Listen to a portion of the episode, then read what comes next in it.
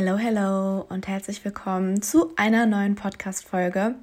Ja, heute vor einer Woche bin ich um diese Uhrzeit in Paris angekommen, hatte ein schönes Wochenende vor mir. Eine Woche später sitze ich hier in meinem Büro. Das Gefühl dunkel, ich könnte das Licht anmachen mit Kirschkernkissen, trinke hier einen Tee und ähm, nehme die heutige Podcast-Folge für euch auf. Aber ich möchte mich nicht beschweren. Ähm, ist es nämlich ein sehr, sehr schönes Thema, beziehungsweise ein sehr cooles Thema mit sehr vielen interessanten Fragen, die kamen. Und zwar habe ich ja in meiner Story euch gefragt, ob ihr Fragen zum Thema Ernährung habt. Und da wart ihr sehr fleißig und kreativ und habt jede Menge Fragen gestellt. Ich habe es leider auch gar nicht geschafft, alle dann in der Story zu beantworten. Beziehungsweise ich finde es dann immer schöner, wenn ich ähm, mir ein paar rauspicken kann und dann die restlichen hier im Podcast beantworten kann. Erstens, dann hat meine Podcast-Community auch einen kleinen Vorteil, weil sie hier exklusiven Content von mir bekommt. Oh, ich kann mich gerade selbst nicht ernst nehmen, wenn ich das sage. Aber ich kann hier einfach alles viel, viel ausführlicher beantworten. Und ja, deswegen habe ich ein paar Fragen noch offen gelassen. Insgesamt sind es 26. Es sind ein paar Fragen, die auch noch auf meine Ernährung bezogen sind, ähm, aber auch sehr viele generelle Fragen, die vielleicht auch euch irgendwie ein bisschen weiterhelfen können, beziehungsweise generell auch Fragen, die eben auf meine Ernährung zutreffen. Vielleicht inspiriert es euch einfach oder ähm, gibt euch irgendwie einen Anstoß, wie, wie ihr eure Ernährung gestalten könnt. Und deswegen würde ich sagen, fangen wir einfach mal direkt mit der ersten Frage an. Worauf achtest du besonders bei deiner Ernährung? Ja, also diejenigen, die mir ja schon länger folgen, ähm, müssten generell wissen, dass ich eine sehr gute Balance, sage ich mal, habe zwischen in Anführungszeichen gesunden und ungesunden Lebensmitteln. Also ich mag das nicht so klassifizieren, aber natürlich gibt es bestimmte Lebensmittel, die einfach von den Mikro- und Makronährstoffen äh, beziehungsweise von den Mikronährstoffen oder von Vitaminen und Mineralstoffen einfach ein viel besseres, gesundes Verhältnis haben und unserem Körper eben auch was bringen. Also klar weiß jeder, dass ähm, Obst super viele Vitamine liefert und eben Gummibärchen jetzt nicht, auch wenn da irgendwie das mit Fruchtzucker gesüßt ist oder sonst irgendwas. Das hat eben auch allgemein ganz anderen Aus ganz anderen Einfluss auf unseren Blutzuckerspiegel. Also das Obst lässt unseren Blutzuckerspiegel nicht so in die Höhe schnellen und ähm, die Süßigkeiten eben schon. Ich glaube, das ist irgendwie jedem bewusst, der sich so ein bisschen mit Ernährung auseinandergesetzt hat und auch was die Kalorien und sowas angeht. Ähm, ja, aber ich würde sagen, dass ich da generell ein sehr gesundes Verhältnis habe. Also ich strebe immer so an 80 Prozent gesund, 20 Prozent ähm, erlaube ich mir Sachen, worauf ich Lust habe, bin da aber auch nicht so strikt. Also in letzter Zeit ähm, war ich eben auch sehr viel unterwegs essen und mit Freunden essen. In Paris ist man morgens, mittags, abends essen gegangen. Also da kann ich natürlich auch nicht so kontrollieren, gerade wenn man eben auswärts ist, was so in den ähm, ähm, Mahlzeiten so drin ist, ob da jetzt irgendwie Zucker drin ist oder irgendwelche Geschmacksverstärker, Zusatzstoffe, das kann man ja alles nicht so kontrollieren. Aber da bin ich eben relativ locker, weil ich weiß, dass meine normale Ernährung eben sehr, sehr gesund und ausgewogen ist. Ich esse sehr viel Obst und Gemüse, viele Hülsenfrüchte. Dann ähm, ernähre ich mich zu Hause eigentlich immer überwiegend glutenfrei. Ähm, außer irgendwie mal ein Pumpernickel, also Roggen, Vollkorn. Also generell setze ich dann eher auf Vollkornprodukte. Nudeln zum Beispiel nehme ich auch nicht aus Weißmehl, sondern benutze hier gerne Hülsenfrüchte, eben aus Kichererbsen, Erbsen, rote Linsen, Pasta. Ich finde, das macht geschmacklich, also mir schmecken die persönlich viel, viel besser, weil ich Hülsenfrüchte sowieso liebe. Und sie haben eben auch noch einen höheren Proteingehalt, was dann die Sättigung fördert. Genau, eben solche Kleinigkeiten. Und ähm, ja, ich versuche eben überwiegend auf Zucker zu verzichten, also auf den industriellen Zucker, aber auch auf Zuckeralternativen, die als gesünder angepriesen werden, wie Kokosblütenzucker oder Rohzucker oder Rohrzucker. Ähm, ja, das sind genauso Zucker wie auch der weiße industrielle Zucker. Vielleicht hat Kokosblütenzucker ein paar mehr Vitamine, die der Körper irgendwie verarbeiten kann, aber trotzdem hat es genauso einen Einfluss auf den Körper wie eben der weiße industrielle Zucker auch. Ähm, ja, und das sind eben so Sachen, auf die ich achte, aber trotzdem verbiete ich mir nichts. Also ich liebe Kuchen, ich liebe Eis. Wenn ich jetzt Lust auf einen Ben Jerry's habe, dann kaufe ich mir das auch und ähm, gönne mir das auch mit gutem Gewissen und habe dann danach nicht irgendwie ein schlechtes Gewissen, dass ich mir so denke, wow, du hast jetzt deine ganze Ernährung zerstört. Also generell, klar, macht Ernährung super, super viel aus, äh, sogar 70 Prozent und 30 Prozent sind nur Training.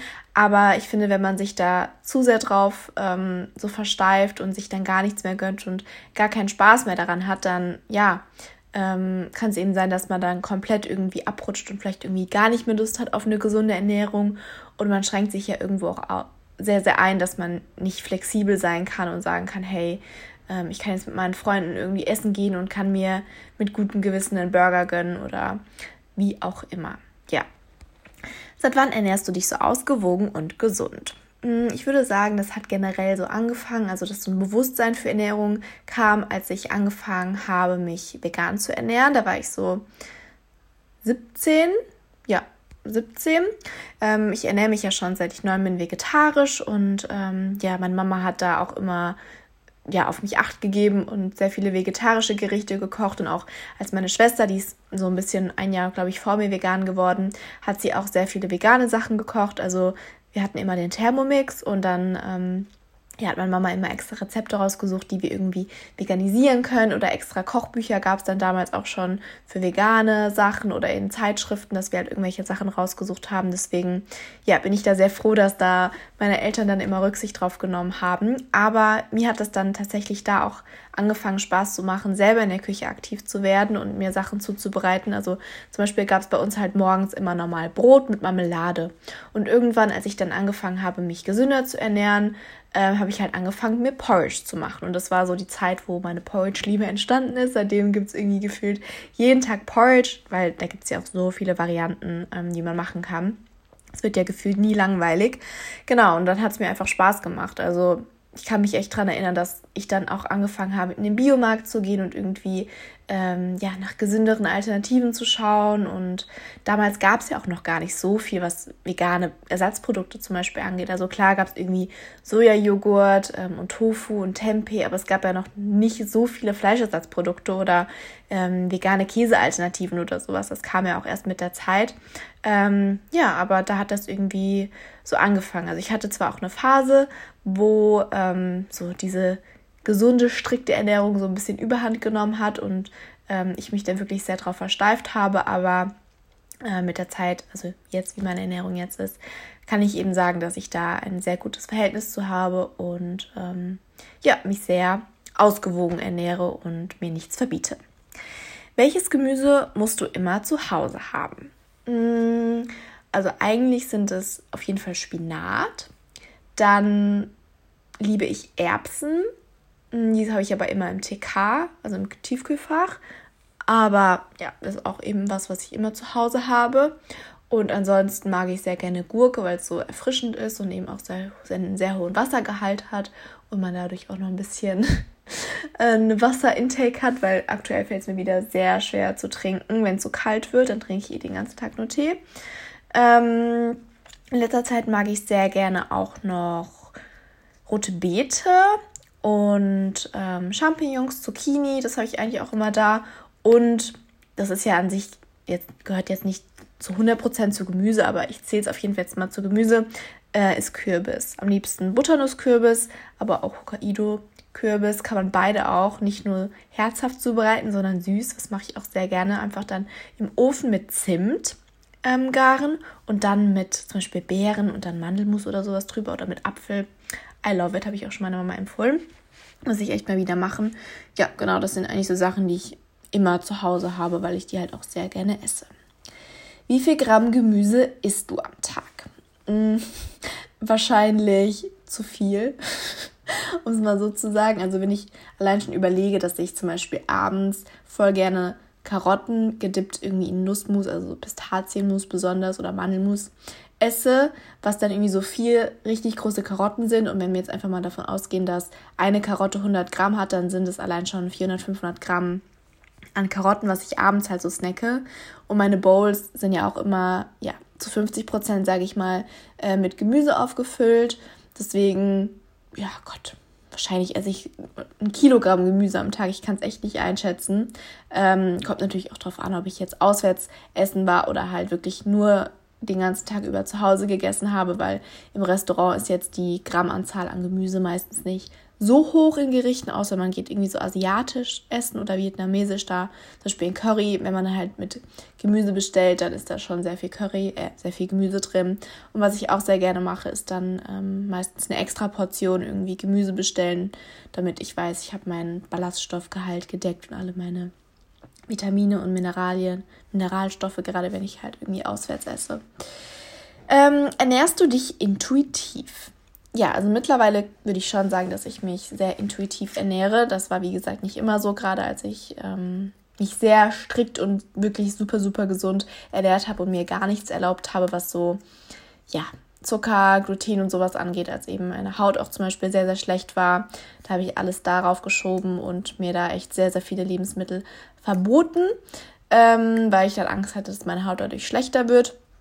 Was aber im Nachhinein, ja, natürlich vielleicht im gewissen Maß einen Einfluss hatte, aber ich würde jetzt nicht sagen, alleine der ausschlaggebende Punkt war, weil da eben auch die Psyche sehr, sehr viel mit reinspielt.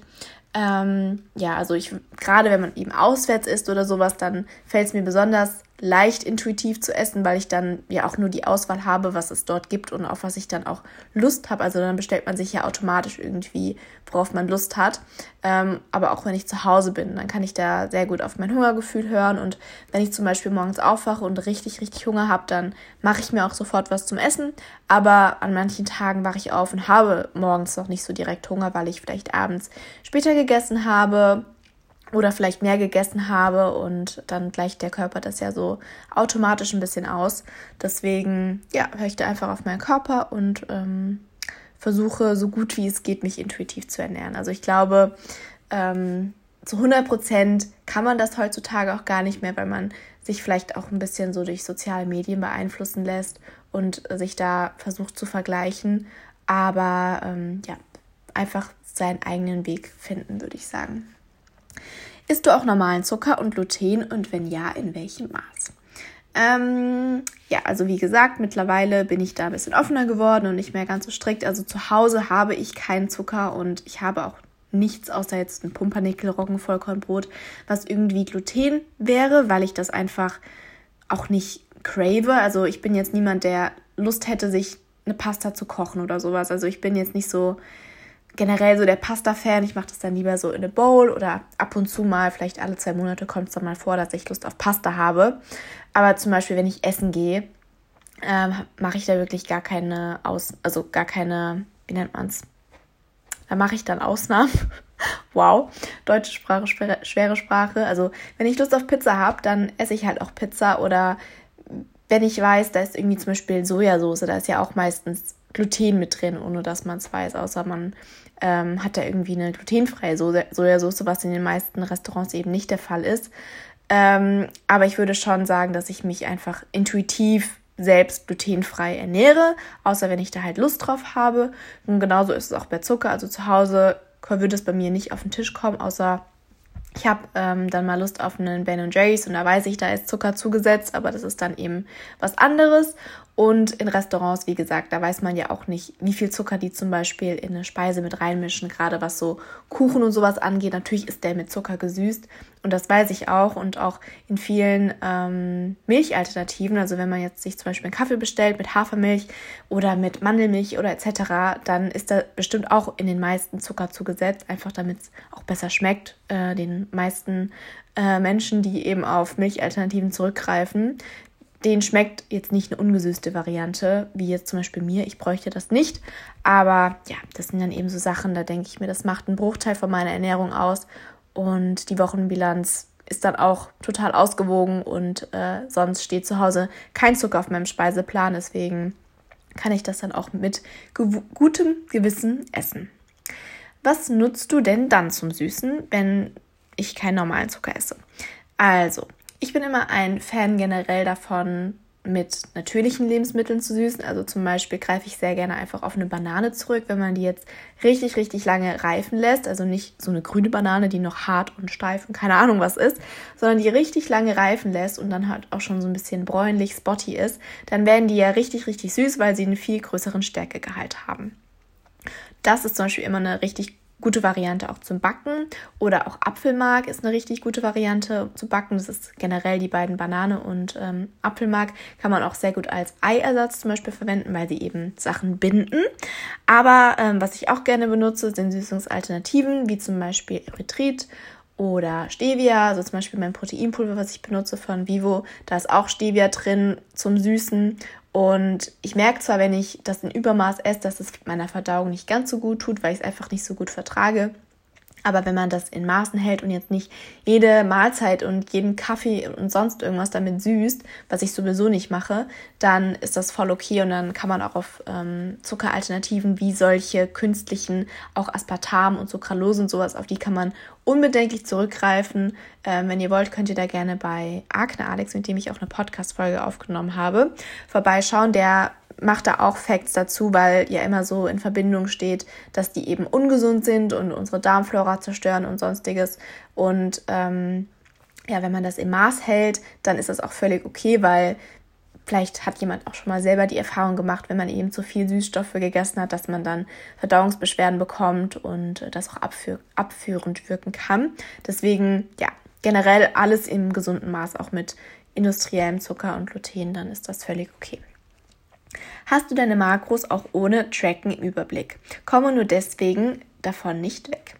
Ähm, ja, also ich bin halt jemand, ich versteife mich nicht zu sehr auf meine Makros, beziehungsweise dadurch, dass ich sehr lange getrackt habe und ähm, ja, Kalorien gezählt habe, weiß ich eben, was ich essen muss, um meine Makros zu erreichen. Also ich weiß, dass bestimmte Lebensmittel so und so viele Kalorien haben auf 100 Gramm und ich weiß auch, dass wenn ich jetzt davon eine Handvoll esse, dass ich, aua, ich habe meinen Finger an meinem Schreibtisch angeschlagen, ähm, dass ich dann auf einen so und so hohen Proteingehalt komme. Also ich weiß zum Beispiel, wenn ich ein Scoop Proteinpulver in meinen Porridge mixe oder ähm, Sojaprotein geschnetzeltes esse noch dazu am Abend oder ein Block Tempeh, dass ich dann easy meinen Protein, Gehalt abgedeckt habe. Dadurch, dass ja auch nicht nur solche Lebensmittel einen hohen Proteingehalt haben, sondern eben auch kleinere Proteinmengen dazukommen durch Obst, Gemüse, Samen, Nussmus etc. Also jedes Lebensmittel hat ja Proteine, ähm, nur einen unterschiedlichen Gehalt. Und dadurch, dass ich eben auch sehr viel Wert darauf lege, zum Beispiel jeden Tag Hanfsamen zu essen, die haben auch viele pflanzliche Proteine oder Quinoa hat Proteine, Haferflocken hat Proteine, da muss man jetzt nicht wirklich zu 100% Makros tracken, um da einen Überblick zu haben, sondern wenn man einfach ein generelles Verständnis dafür hat und so ein bisschen wissen, was man essen muss und kann, um eben ähm, ja, seinen Proteinbedarf als Veganer zu decken, dann ähm, ja, muss ich das nicht machen. Also ich weiß eben, dass Avocados sehr viele Fette haben. Ich weiß, dass Quinoa sehr viele Kohlenhydrate, aber auch Proteine hat. Also ich weiß nicht. Deswegen ist das für mich irgendwie nicht so zwingend. Und ich würde jetzt generell sagen, also ich mache ja auch gerade die Ernährungsberatungsausbildung, dass man als normaler Mensch, wenn man jetzt kein Ziel hat, zum Beispiel Muskelaufbau zu machen oder irgendwie an einem Bodybuilding-Wettkampf teilzunehmen, dass man da nicht Makros tracken muss. Und auch wenn man jetzt nicht das Ziel hat, abzunehmen, ähm, dann ist das nicht zwingend notwendig. Also ich will keinem empfehlen, dass man irgendwie Makros tracken muss oder Kalorien oder sowas zählen muss, aber vielleicht ist es generell einfach ganz gut, mal so ein Grundwissen dafür zu bekommen, das einfach mal für eine Woche zu machen, um dann Einblick zu bekommen, weil es ist natürlich auch sehr zeitaufwendig. Also wenn man halt wirklich Makros richtig tracken möchte, muss man wirklich alles abwiegen. Ähm, am besten auch Gemüse und sonst irgendwas. Und das kann man ja auch alleine nicht, wenn man irgendwie essen geht oder sowas weil man nicht weiß, wie viel Öl die da jetzt reingemacht haben oder sonstiges. Ähm, ja, deswegen würde man sich, glaube ich, deswegen einfach nur verrückt machen. Und ja, generell machen die Makros nichts aus. Also solange man einfach in seiner Kalorienbilanz nach seinem Kalorienbedarf ist, dann passiert auch an deinem Körpergewicht nichts. Weil du nimmst erst zu, wenn du über deinem Bedarf isst und du nimmst ab, wenn du unter deinem Bedarf isst. Und solange ist dann die Makroverteilung eigentlich egal. Hattest du schon mal mit einer Essstörung zu tun? Ja, das ist tatsächlich eine Frage, die jedes Mal kommt ähm, und die habe ich auch schon öfters beantwortet. Ja, hatte ich schon mal eben auch in meiner Zeit, wo ich mich wirklich sehr, sehr strikt gesund ernährt habe, dass es dann eben ein ja, orthorektisches Verhalten war. Also Orthorexie ist quasi, dass man ja, Angst vor ungesunden Lebensmitteln hat und sich wirklich nur, nur, nur sehr gesund ernähren möchte und sich eben sehr viele Lebensmittel verbietet und ja, immer mehr Lebensmittel ausschließt. Und so war das auch eben bei mir der Fall, ähm, als ich so 17, 18 war. Und dann ja, bin ich da so ein bisschen dann in eine Essstörung gerutscht. Ähm, ja, war sehr dünn. Vielleicht diejenigen, die mir noch folgen. Die Bilder gibt es auch noch auf Instagram. Also ja, habe auch sehr viele gelöscht. War, war natürlich auch keine schöne Zeit. Ähm, ja, möchte da jetzt auch nicht zu sehr ins Detail gehen, es ja schon sehr was Persönliches ist. Aber ich finde es immer so schade zu lesen oder zu hören oder so mitzubekommen, wie viele halt wirklich damit zu strugglen haben, weil diese Frage kommt ja wirklich jedes Mal. Oder auch später kommen wir noch auf ähm, eine, an, eine andere Essstörung ähm, zu sprechen, und zwar Overeating oder Binge-Eating. Ähm, da kommen auch sehr oft Fragen zu generell so emotionales Essen. Und ich bin halt der Meinung, dass dadurch, dass viele Menschen auf Social Media ein falsches Bild vermitteln von solche Portionsgrößen oder generell von Ernährung und Fitness, dass eben sich viele daran Beispiel nehmen und danach eifern und dann eben ja, irgendwo da reinrutschen. Also man kann da irgendwie keinen für verantwortlich machen, weil jeder ist für sich selbst verantwortlich und für seine Ernährung. Ähm, aber ja, dadurch, dass habe ich ja auch zum Beispiel schon bei Pamela Reif oder sowas gesagt. Also ich mag sie sehr und ich verfolge ihren Content auch sehr gerne, aber dass eben so bestimmte Sachen wie zum Beispiel geringe Kalorienmengen oder Low-Calorie-Meals eben sehr triggernd für viele Personen sein können und gerade Personen, die halt das Ziel haben abzunehmen, dass sie sich dann darauf versteifen, oh mein Gott, ich darf nur eine Mahlzeit mit 200 Kalorien essen und ähm, mache das dreimal am Tag und dann habe ich irgendwie 600, 700 Kalorien und das ist natürlich nichts, ähm, was gesund ist und was irgendwie langfristig ja einzuhalten ist. Und ähm, ja, dann geschieht es eben, dass man in eine Essstörung rutscht. Und das macht mich irgendwie voll sauer und das würde ich gern alles ändern. Aber das ist ein komplett anderes Thema. Lebensmittel, die Haut und Haare stärken. Mm, also ich würde jetzt nicht unbedingt sagen, dass es ausschließlich Lebensmittel gibt, die Haut und Haare stärken, sondern ich würde generell einfach sagen, dass man sich ausgewogen und gesund ernährt, eben versucht sehr viel ja, Vielfalt und bunt gemischt zu essen. Also ich sage mal so Eat the Rainbow, also viel buntes, frisches Obst und Gemüse, auch mal nicht nur das Gemüse dünsten oder anbraten, sondern auch in seiner rohen Form essen. Also ich esse zum Beispiel jeden Tag rohen Blattspinat ähm, oder auch zum Beispiel Paprika, wenn man das erhitzt, dann geht das Vitamin C verloren. Also so Kleinigkeiten eben, auf die man achtet, die dem Körper eben gut tun und dass man genügend gesunde Fette isst, also ungesättigte Fettsäuren aus. Ja, meine liebsten Quellen sind Hanfsamen, Leinsamen, Chiasamen, aber auch Avocado oder Leinöl, Avocadoöl, so Sachen eben, ähm, Olivenöl, genau. Das finde ich ähm, hilft mir eigentlich immer ganz gut, aber das ist natürlich auch sehr genetisch veranlagt. Also zum Beispiel, meine Haare sind halt einfach von Natur aus sehr, sehr dick und ähm, stark und wachsen halt sehr schnell. Und so ist es auch bei meinen Nägeln, dass die halt nicht brüchig sind. Wenn man das jetzt wirklich über einen längeren Zeitraum hat, dass man zum Beispiel sehr viele Haare verliert oder brüchige Nägel oder sowas hat, dann hat das meistens eher damit zu tun, dass man sehr, sehr lange seinem Körper nicht genügend Nährstoffe gegeben hat und da eben ein Mangelbedarf bestand oder dass man zu wenig isst, also wenig, zu wenig Kalorien, zu wenig Energie zu sich führt. Und ähm, das sind dann eben Sachen, die man ändern kann. Ja, aber wie gesagt, ähm, Genetik spielt da eben auch mit rein. Ich muss mir täglich was auf die Arbeit mitnehmen und bin so unkreativ. Tipps.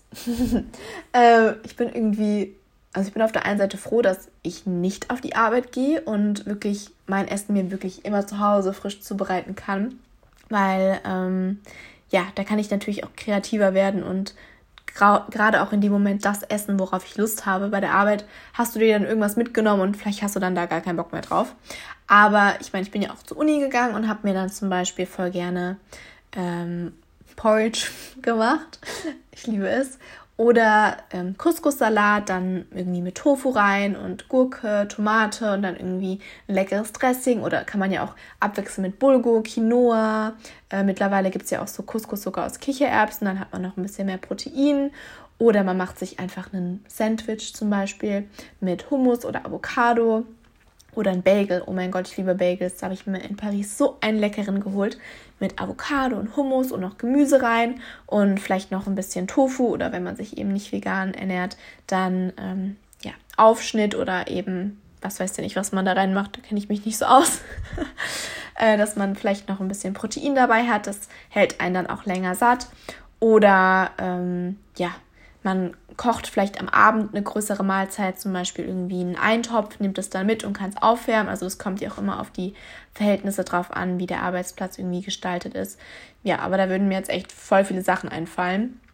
Oder ähm, was ich auch gerne mag, zum Beispiel einfach mal eingeben, so vegan to go oder ja, irgendwelche Hashtags auf Instagram und dann findet man da auch Inspiration an Gerichten. Es gibt ja genügend, die sich wirklich darauf auslegen, auch ähm, ja, Food-Posts zu machen für, ja, für die Arbeit oder für die Uni, die Schule etc.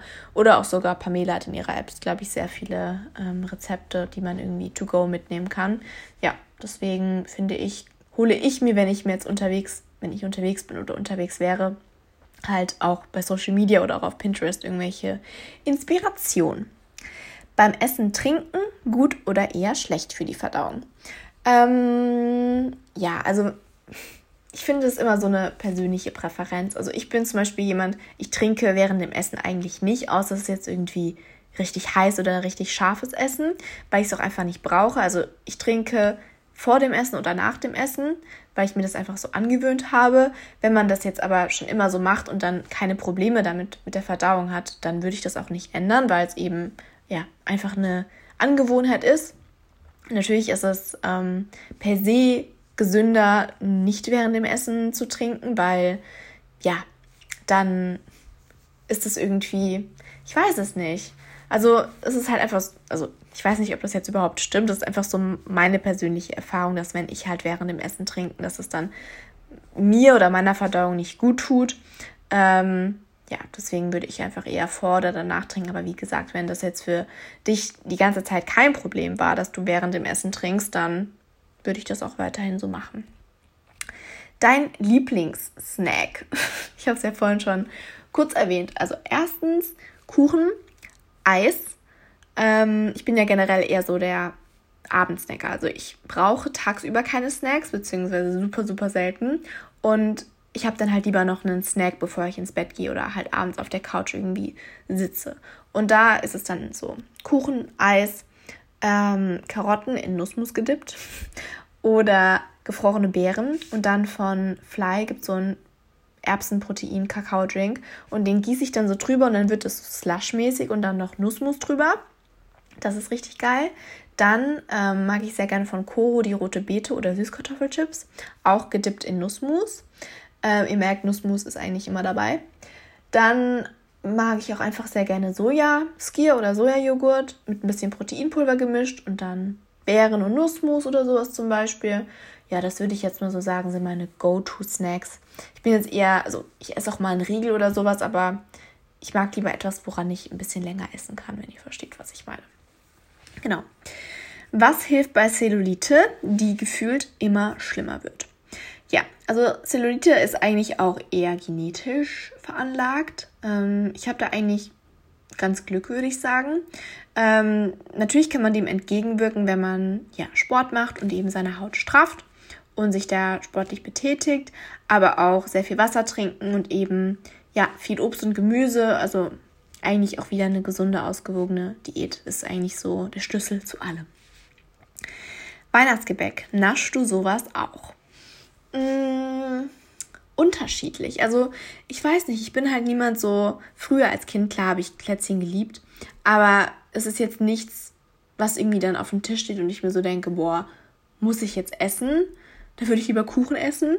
Aber ich versuche oder ich möchte auf jeden Fall Weihnachtsgebäck dieses Jahr in einer ja, gesünderen Variante machen. Also nichts, das jetzt an Weihnachtsgebäck schlimm wäre und das kann man sich auch auf jeden Fall gönnen.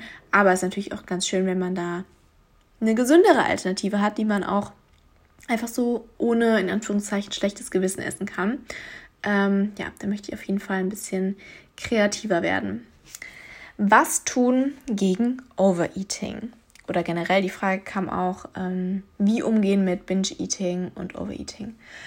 Ja, das ist auch eine Frage, die sehr, sehr oft kommt. Also ist ja auch eine Art der ja, Essstörung, also auch klar, Binge-Eating ist auf jeden Fall eine Essstörung für diejenigen, die nicht wissen, was es ist. Also man hat dann einen Triggerpunkt oder einen Tag oder wie auch immer, eine Situation, in der man eben nicht aufhören kann zu essen und alles in sich reinstopft, ohne dann Hungergefühl oder Sättigungsgefühl zu verspüren. Und das können halt wirklich Kalorienmengen von 3000 bis 10.000 sein. Also derjenige weiß dann auch gar nicht, äh, wie er aufhören soll. Und das müssen auch nicht nur süße Sachen sein, sondern es können auch, also es kann alle Formen von Essen sein. Ähm, ja, ist bei jedem unterschiedlich. Also bei manchen kann es auch nur 1000 irgendwie an Overeating oder sonst irgendwas sein. Aber danach fühlt man sich dann eben meistens sehr, sehr schlecht, weil man halt eine super, super hohe Kalorienmenge gegessen hat und das ist dann wiederum auch so ein Kreislauf. Meistens, dass man dann halt am nächsten Tag irgendwie versucht, sich einzuschränken und weniger zu essen, weil man eben dem entgegenwirken möchte und einsparen möchte. Aber das ist eigentlich genau das Falsche, weil der Körper dann an dem Tag zu wenig gegessen hat und sich das dann meistens irgendwann wiederholt.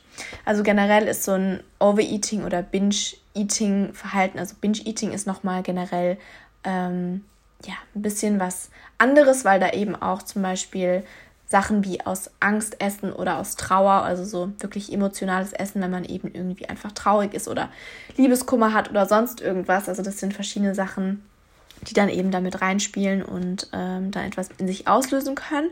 Aber Overeating generell passiert einfach, wenn man seinem Körper zu lange zu wenig gegeben hat und dann versucht er sich das wieder zu holen. Also wenn man eben sehr lange ähm, Kalorien reduziert gegessen hat und äh, seinem Körper zu wenig Energie zugeführt hat und vielleicht auch zu wenig Vitamine und äh, Mineralstoffe, dann ist irgendwann der Punkt erreicht, dass der Körper sagt, ich brauche das jetzt alles wieder und ähm, hol mir das jetzt an dem Abend wieder, weil ich ähm, kein Sättigungsgefühl habe und du mir zu lange alles verboten hast. Also das sind halt so, ja, Sachen, die ähm, da mit reinspielen können.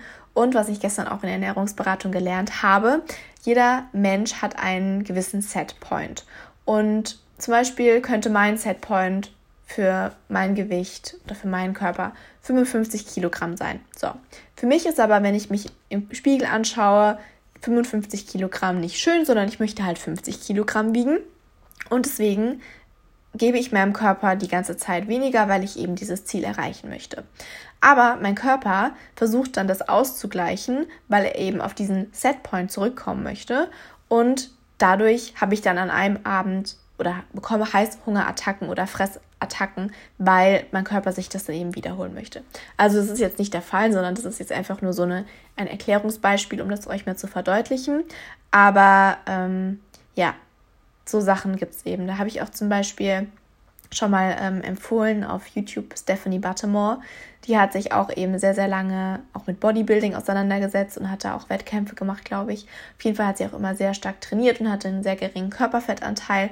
Und irgendwann ähm, hatte sie halt einfach auch Periodenverlust etc. Und ähm, konnte halt zum Beispiel super, super viel essen, ohne irgendwie satt zu werden. Und sie wollte das eben reparieren und hat dann ein All-in-Progress gestartet und hat dann ihrem Körper jeden Tag das gegeben, worauf er Lust hat und hat dann halt auch teilweise 3.000 bis 5.000 Kalorien am Tag gegessen, weil sie eben auch sehr, sehr lange über Jahre hinweg ihrem Körper zu wenig gegeben hat. Natürlich hat sie dadurch zugenommen und ähm, ja, hat sehr viel Anerkennung, aber auch viel Hate dafür bekommen, weil irgendwann haben die Leute dann gesagt, ja, das ist ja jetzt kein All-In mehr, sondern sie ist ja jetzt quasi wie Binging, also sie isst ja jetzt wirklich zu viel und bla bla bla. Aber irgendwann hat ihr Körper sich halt eingestellt und hat gemerkt, ich brauche jetzt gar nicht mehr so viel, sondern hat irgendwann nur noch 2000 Kalorien oder 2500 Kalorien gebraucht, ähm, weil er dann einen Punkt erreicht hatte, an dem er eben das Gewicht hatte, was für ihren Körper bestimmt war. Und ja, irgendwann hat sich das reguliert. Sie hat dann auch ähm, wieder Gewicht verloren, weil sie eben weniger gegessen hat, weil sie sich intuitiv ernährt hat und das gegessen hat, was ihr Körper gebraucht hat. Und das fand ich irgendwie richtig, richtig interessant und hat sich ja auch gestern in dem bestätigt, was ich in der Ernährungsberatung gelernt habe mit dem Setpoint, dass eben genetisch und biologisch für einen Körper ein bestimmtes ja, Körpergewicht oder Ideal bestimmt ist und man sich selbst eben ähm, in seinem Kopf ein Ideal vorstellt, was für seinen Körper bestimmt ist, aber das eben falsch sein kann. Und ähm, ja, fand ich richtig, richtig interessant. Wiegst du Lebensmittel ab? Nee, also mittlerweile nicht mehr. Ich habe das, wie gesagt, wie gesagt ähm, sehr lange gemacht, als ich Kalorien getrackt hat und, habe und eben darauf geachtet habe. Aber wenn man jedes Lebensmittel abwiegt, dann ja, macht man sich ja auch irgendwo kaputt und es nimmt sehr viel Zeit in Anspruch. Und also ich brauche jetzt keinen Spinat abzuwiegen oder ich brauche keinen Apfel abzuwiegen. Dadurch, dass ich das halt sehr, sehr lange gemacht habe, kann ich wirklich so viel ähm, an Lebensmitteln abwiegen und auch Kalorien einschätzen. Also zum Beispiel erinnere ich mich dann einen Moment zurück.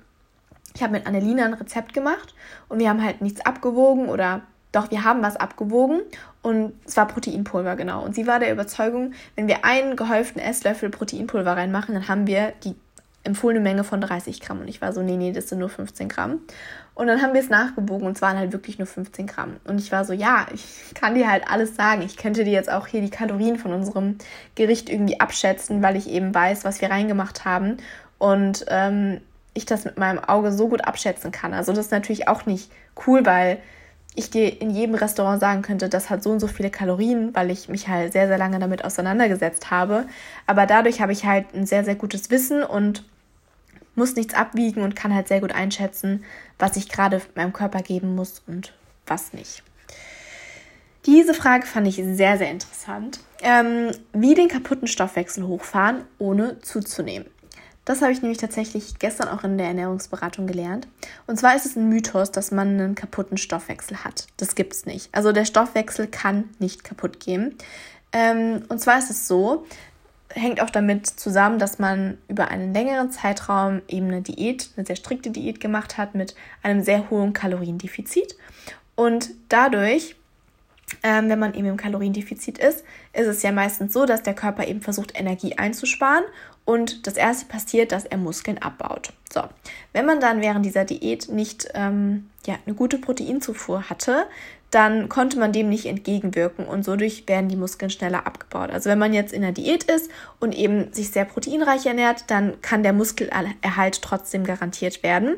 Und wenn das eben nicht der Fall war, dann werden die Muskeln eben schneller abgebaut. Und Muskeln wiegen erstens mehr als Fett, aber sie verbrennen auch mehr als Fett. Also wenn man jetzt einen hohen Muskelgehalt hat, dann verbrennt man automatisch unterbewusst mehr Kalorien, als wenn man reines Körperfett hat. Das ist einfach so. Und ja, automatisch, wenn man eine Diät hatte und man zum Beispiel 20 Kilogramm abgenommen hat oder 10 Kilogramm abgenommen hat, dann sinkt ja automatisch auch der Kalorienbedarf. Weil wenn man ein höheres Gewicht hat, dann muss der Körper mehr Energie aufwenden und verbraucht mehr Kalorien, als wenn man eben weniger wiegt. Ist zum Beispiel zu vergleichen, wenn man äh, im Schwimmbad den Wasserwiderstand, also wenn man größere größeren Körperumfang hat, dann wird da mehr Wasser rausgedrückt und wenn man eben einen kleineren Körperumfang hat und eben dünner ist, dann wird da weniger Wasser rausgedrückt im Schwimmbad, so zum Beispiel. Und ja, dadurch ist eben allgemein der Grundumsatz geringer und eben auch der Kalorienverbrauch, weil der Körper nicht mehr so viel aufwenden muss. Und ähm, ja, wenn man eben sehr viele Diäten gemacht hat, dann kann eben passieren, dass man einen ja, geringeren Grundumsatz hat. Und das Einzige, was man eben machen kann, um ähm, ihn wieder hochzufahren, ohne zuzunehmen, was eigentlich sehr, sehr schwer ist, ähm, ist anfangen, Krafttraining zu machen, um eben seine Muskelmasse wieder aufzubauen. Gleichzeitig sollte man dann auch ein bisschen mehr Protein essen, damit eben man auch schneller ähm, ja, Muskeln wieder aufbaut. Aber dadurch wird man automatisch zunehmen. Man wird vielleicht nicht im Spiegel zunehmen, aber auf jeden Fall auf der Waage, weil eben Muskeln mehr wiegen als Fett. Ja. Ähm, oder was man halt auch machen kann, wenn man jetzt nicht Krafttraining machen möchte, das wird aber auf jeden Fall dazu führen, dass man zunimmt, dass man eben über einen längeren Zeitraum von ja, zwei, drei Monaten, würde ich jetzt einfach mal sagen, ähm, wirklich eine höhere Kalorienmenge isst, um eben seinen Körper wieder daran zu gewöhnen. Also es ist dann klar, dass man dann zunimmt, aber man kann da dann eben auch ein bisschen entgegenwirken, indem man zum Beispiel Sport macht und seinen Kalorienverbrauch ein bisschen erhöht oder halt zum Beispiel jeden Tag eine Stunde mehr spazieren geht oder sowas, ähm, um dann eben seinen Kalorienbedarf zu erhöhen. Genau. Ähm, hast du manchmal das Gefühl, du wirst nicht satt und brauchst Zucker? Was machst du dann? Ähm, ja, also ich würde würd schon sagen, dass man natürlich ab und zu mal das Gefühl hat, dass man irgendwie gerade eine Mahlzeit gegessen hat, aber eben nicht satt geworden ist. Aber das ist ja eigentlich nur ein ja, Zeichen vom Körper, dass man eben vielleicht über den Tag hinweg nicht genügend gegessen hat. Oder eben, dass man zum Beispiel eine bestimmte Makronährstoffgruppe auslässt. Ähm, unser Körper ist dazu gemacht, überwiegend Kohlenhydrate zu essen. Die brauchen wir für unsere ähm, ja, um unseren Glykogenspeicher aufzufüllen und für unser Gehirn. Also das ist die beste Energie Energiequelle für uns. Und wenn man jetzt zum Beispiel sehr lange Kohlenhydrat reduziert ist, dann ist es erstmal eine Umstellung für den Körper und er muss eben auf die Fettquelle umsteigen, um Energie zu verbrauchen. Ähm, ja, und Kohlenhydrate sind ja auch Zucker. Und wenn man jetzt zum Beispiel eine Mahlzeit gegessen hat, die eben sehr low carb war, dann haben dem Körper die Kohlenhydrate gefehlt und dann ist klar, dass er danach automatisch Zucker craved oder verlangt, weil er das die ganze Zeit sonst gewohnt war. Ähm, deswegen achte ich halt generell immer darauf, eine gute Verteilung auf meiner Mahlzeit zu haben, eben genügend Kohlenhydrate, Proteine und Fette. Ähm, das ist auch die Hunger Crashing Combo von Abby Sharp. Äh, die ist eine äh, Ernährungs, ja, Ernährungsberaterin. Sie ist Dietitian ist das die gleiche Übersetzung? Ich weiß es gerade gar nicht. Ich glaube, es ist nochmal was anderes. Auf jeden Fall empfiehlt sie das auch, um eben das Sättigungsgefühl zu fördern, wenn man eben alle drei Komponenten abgedeckt hat. Und ja, wenn ich aber merke, das ist ja vielleicht an manchen Tagen so, dass man halt mal Lust auf Zucker hat, dann höre ich in meinen Körper rein und überlege, brauche ich das jetzt oder ist das jetzt einfach gerade nur ein Verlangen? Also ist es gerade wirklich Hunger, Hunger oder ist es einfach nur Appetit, weil ich hier gerade auf der Couch sitze und Langeweile habe?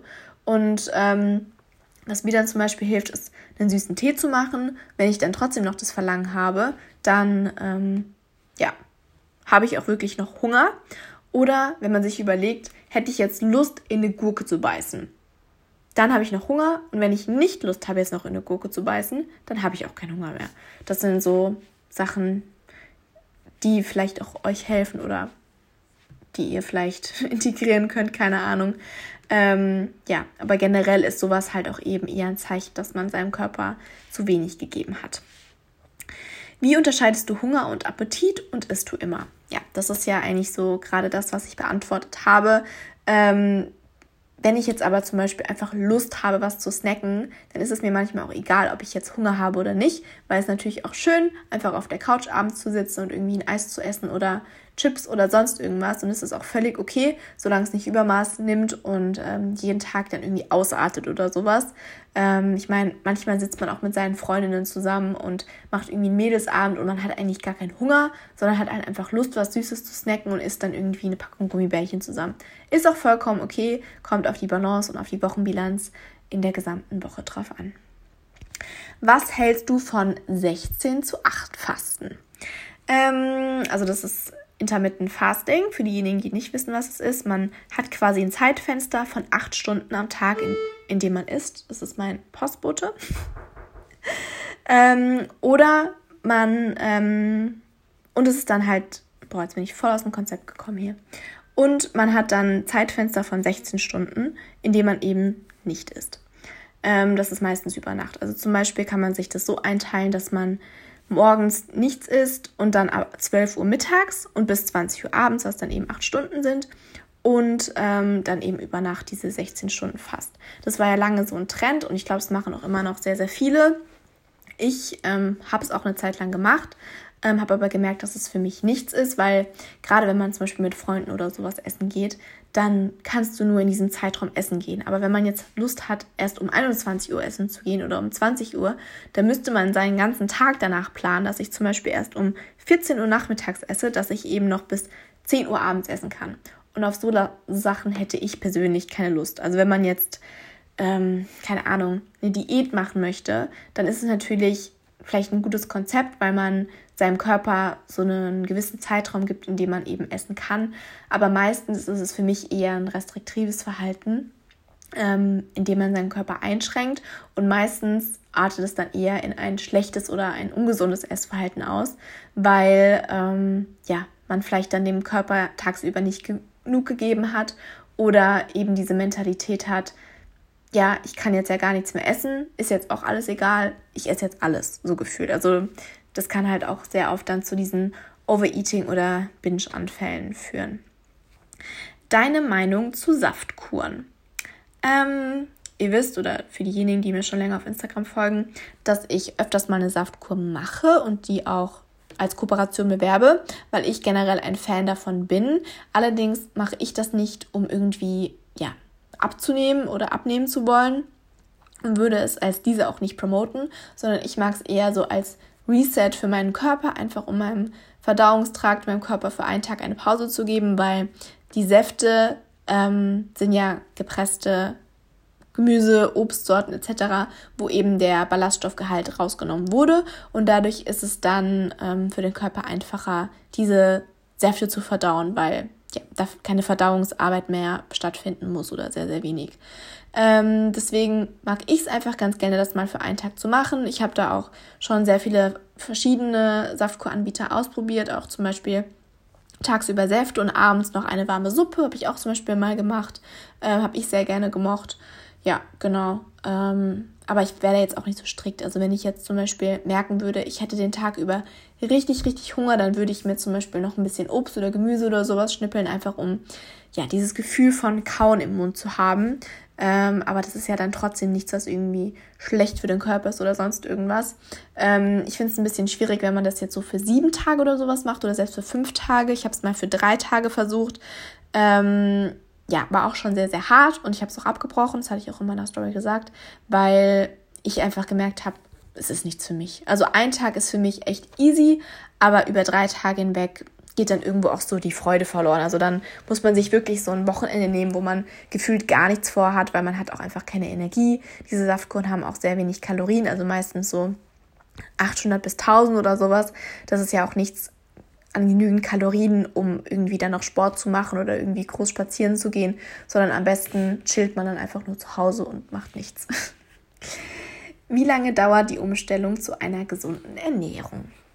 Ja, so generell sagt man so, sagt man ja so, dass eine gesunde Angewohnheit drei Wochen braucht, um ähm, ja, eine Veränderung zu bewirken, ähm, einfach weil der Körper dann so in dieser Routine drin ist. Ich würde sagen, dass es sehr, sehr individuell ist. Manchen Menschen fällt es eben leichter, manchen fällt es schwerer, sich gesund ähm, zu ernähren und da seine Ernährung umzustellen. Also zum Beispiel, ich bin halt jemand, ich bin sehr diszipliniert und deswegen war es für mich jetzt von Anfang an nie ein Problem, da meine Ernährung umzustellen und das auch so einzuhalten. Ähm, manche brauchen da ein bisschen länger und haben vielleicht auch mal einen Tag, wo sie komplett raus sind, aber das ist auch okay. Ähm, ja, deswegen würde ich sagen, gibt es da jetzt nicht so eine grobe Richtlinie, um da irgendwie ja, was zu erwarten. Ich glaube, das setzt dann auch nur zu viel Druck vielleicht an einen selbst. Wie nehme ich zu? Ich lasse keine Mahlzeit aus. Ja, also, es ist ähm, physiologisch, wie sagt man das? Auf jeden Fall ist es in der Theorie so und auch in der Praxis, dass man, um zuzunehmen, einen Kalorienüberschuss haben muss. Sprich, du musst mehr an Kalorien zu dir nehmen, als du verbrennst. So. Und es kann für dich sein, dass du jetzt schon denkst, wow, ich lasse keine Mahlzeit aus und ich esse so viel, aber im Endeffekt ist es nicht so viel, weil sonst würdest du zunehmen. Das heißt, deine Kalorienzufuhr ist einfach für dich zu gering und du musst sie auf jeden Fall erhöhen. Ähm, wie viel das ist, kann ich natürlich auch nicht sagen, weil ich dich jetzt leider auch gerade nicht sehen kann und das auch nicht einschätzen kann. Ähm, aber ich würde eben versuchen, speziell auf Fettquellen zurückzugreifen, weil Fette haben eben mehr Kalorien als Kohlenhydrate und Proteine. Und ja, da kann man eben zum Beispiel, wenn man jetzt abends eine Handvoll Nüsse isst, easy 200 Kalorien noch extra dazu machen. Oder zum Beispiel Nussmus, zum Beispiel auf eine Bowl, Tahini oder Hanfmus oder Mandelmus oder sonst irgendwas. Wenn man da einen großen Löffel noch dazu macht, dann hat man auch schon 200 Kalorien mehr, ohne dass es irgendwie den Magen mehr sättigt oder füllt. Also ähm, das ist so eine einfache Variante, um eben ja den Kalorienverbrauch, äh, den Kalorienbedarf zu erhöhen oder eben auch auf ja Süßigkeiten ein bisschen zurückzugreifen. Also wenn man sich jetzt den Tag über gesund ernährt, aber dann abends eben noch eine Packung Gummibärchen isst, dann ist es auch okay, wenn man eben das Ziel hat, zuzunehmen, äh, wenn es eben dadurch leichter fällt, auf die Kalorienmenge zu kommen. Genau. Bist du mit deiner Ernährung zufrieden? Ja, das ist jetzt auch die letzte und finale Frage. Also ich würde auf jeden Fall sagen, ich bin mit meiner Ernährung sehr zufrieden. Es muss nicht für jedermann sein und vielleicht finden andere meine Ernährung auch scheiße und denken sich so, was ist die immer so komische Bowls und wie kann die jeden Tag Porridge essen oder sonst irgendwas. Aber es muss ja auch nicht jedem schmecken oder gefallen, sondern es muss mir schmecken und mir gefallen und das ist mir persönlich am wichtigsten. Ähm, ja, dass man einfach meine Ernährung auch so akzeptiert, also gerade auch so Familie und Freunde und sowas. Also noch nie hat da irgendjemand was gegen meine Ernährung gesagt, aber das würde ich mir halt generell wünschen, auch für meinen zukünftigen Partner, dass da einfach ein Verständnis dafür da ist und ähm, ich das auch auf der anderen Seite für die anderen Personen so respektiere, wie man sich ernährt. Aber ja, ich würde auf jeden Fall sagen, dass ich sehr zufrieden bin. Ich gönne mir das, worauf ich Lust habe. Ich verbiete mir nichts und das ist für mich das Wichtigste. Genau. Das würde ich doch sagen, war auf jeden Fall ein sehr schöner Abschluss. Ich hoffe, ähm, es war interessant für euch und ihr konntet noch ein paar Sachen lernen. Ähm, ja, ich hatte auch eine Umfrage gemacht, ob ihr generell öfters Umfragen oder QAs haben möchtet zum Thema Ernährung. Ähm, das möchte ich natürlich sehr gerne machen. Da war auch die Mehrzahl, ich glaube sogar 96 Prozent dafür. Äh, ich meine, ich mache ja nicht gerade umsonst meine Ernährungsberatungsausbildung und es macht mir auch echt mega, mega Spaß. Mir fehlen noch vier Module. Ähm, und danach hätte ich auf jeden Fall sehr, sehr Freude daran, Ernährungsberatungen zu geben. Also falls da jemand Interesse hat, ich bin dann eure neue Ansprechpartnerin, wenn ihr darauf denn Lust habt. Ähm, ja, genau. Und ansonsten würde ich sagen, wünsche ich euch noch einen schönen Sonntag, Montag, Dienstag, Mittwoch, Donnerstag, Freitag, Samstag, wann auch immer ihr diese Podcast-Folge hört. Ähm, ich kann gefühlt gerade auch gar nicht mehr reden. Ich habe jetzt auch 51 Minuten lang hier einen Monolog geführt, aber das mache ich sehr, sehr gerne für euch. Bis zum nächsten Mal.